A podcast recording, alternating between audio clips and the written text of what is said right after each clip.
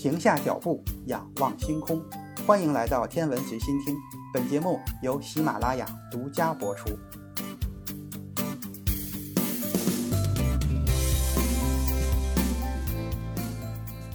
引力对于我们来说最大的作用，也许就是把我们牢牢地吸引住，不让我们离开地球的表面。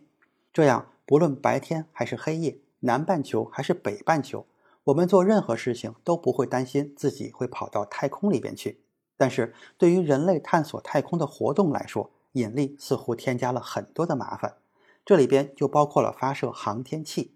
想要让航天器进入太空，就需要使用火箭。航天器被运载火箭推向太空之后，也就变成了一颗星星。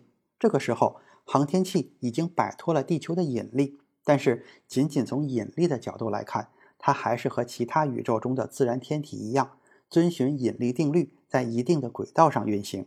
不同的是，航天器是可以与地球通信的，只要它的发动机能够启动，还有足够的燃料，地面控制人员就可能控制和改变它们的运行方式。所以，太空中的航天器有两种基本的运动方式：自由飞行和主动飞行。自由飞行指的是按照引力规律自由运动的阶段。比如说，卫星绕着地球转圈，就是不需要发动机控制的。主动飞行则是指航天器上的发动机点火的阶段。那什么时候需要发动机点火呢？将航天器在一个轨道上做一点点改变，或者是转换到另一个轨道的时候，比如说要从环绕地球的轨道转换到环绕月球的轨道，这种情况一般不会自动发生，需要地面控制人员遥控、预先设定，或者由宇航员操作。这种人为点火而改变运行轨道的技术被称作轨道机动。既然是人为的改变，就要达到各种不同的目的，因此轨道机动实际上包括了轨道转移、轨道交汇、轨道保持和修正、改变轨道平面等不同的目的。对人造地球卫星来说，虽然卫星绕地球转不需要发动机，但时间长了，因为射动力的原因，轨道可能会偏离我们的要求。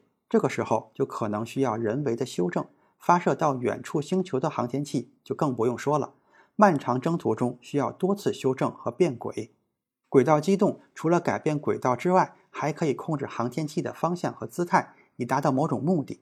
这一点在载人航天返回地球或者降落到月球和其他星球的时候特别重要。就像飞机一样，保持正确的姿态，才有可能安全的降落。所以说，航天器的轨道是可以人为的进行选择的，但这是以携带燃料作为机动换来的。航天器能够携带的燃料相当有限，所以航天器的轨道设计者便希望能够更多的利用自然飞行，尽量少做机动。这其中用的很多的方法就是利用引力来完成的。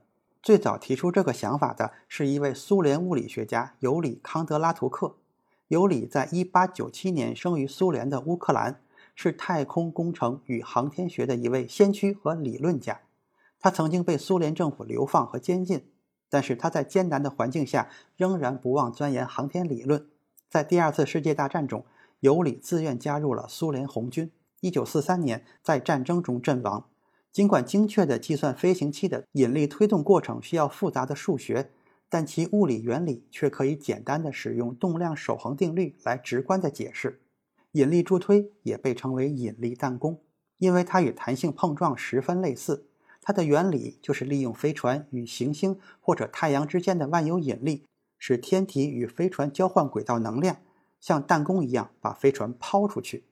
虽然引力弹弓的想法早已被苏联物理学家提出，而且据说苏联的月球三号就应用了这项技术，绕到月球背面拍下了照片，但是。真正认识并深入研究这项技术的人是美国数学家迈克尔·米诺维奇。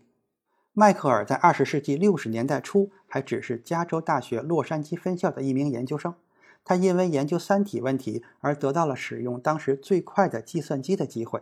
在他模拟三体问题的过程中，发现一艘飞船飞经绕日的行星，可以在不使用任何火箭燃料的情况下。利用行星的一点轨道速度而加速离开太阳，迈克尔由此认识到引力助推对加速航天器的巨大潜力，并说服了 NASA 将此思想运用于实践。在一九六四年的夏天，NASA 喷气推进实验室的一位名为弗朗德鲁的研究员负责研究探索太阳系外行星的任务。弗朗德鲁经过计算研究木星、土星、天王星和海王星的运动规律，发现了一个一百七十六年才有一次的最好时机。在大约十二年的时间内，木星、土星、天王星和海王星都将位于太阳的同一侧，形成一个特别的行星几何排阵，是运行乃至实现引力助推的理想地点。基于这一点，专家们促使 NASA 启动了旅行者号探测器计划。一九七七年八月二十日和九月五日，旅行者二号和旅行者一号从佛罗里达州的航天中心发射。它们是两个几乎一模一样的双胞胎航天器，携带着镌刻了地球人类消息和录音的金唱片。旅行者二号比旅行者一号的速度稍微慢一点，但它的成果却相当的丰富。它顺利地完成了造访四个外行星的任务。两个探测器都曾经探测过土卫六的地貌。虽然不是很成功，但也为后来的探测提供了许多有用的信息。土卫六是土星卫星中最大的一颗，被认为极有可能存在生命迹象。旅行者二号旅途中的四次引力助推，将原来需要四十年完成的四次行星探索任务，在十年左右的时间内提前完成。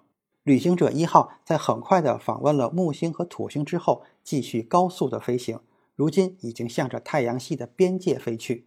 将会成为飞出太阳系的第一个人类使者。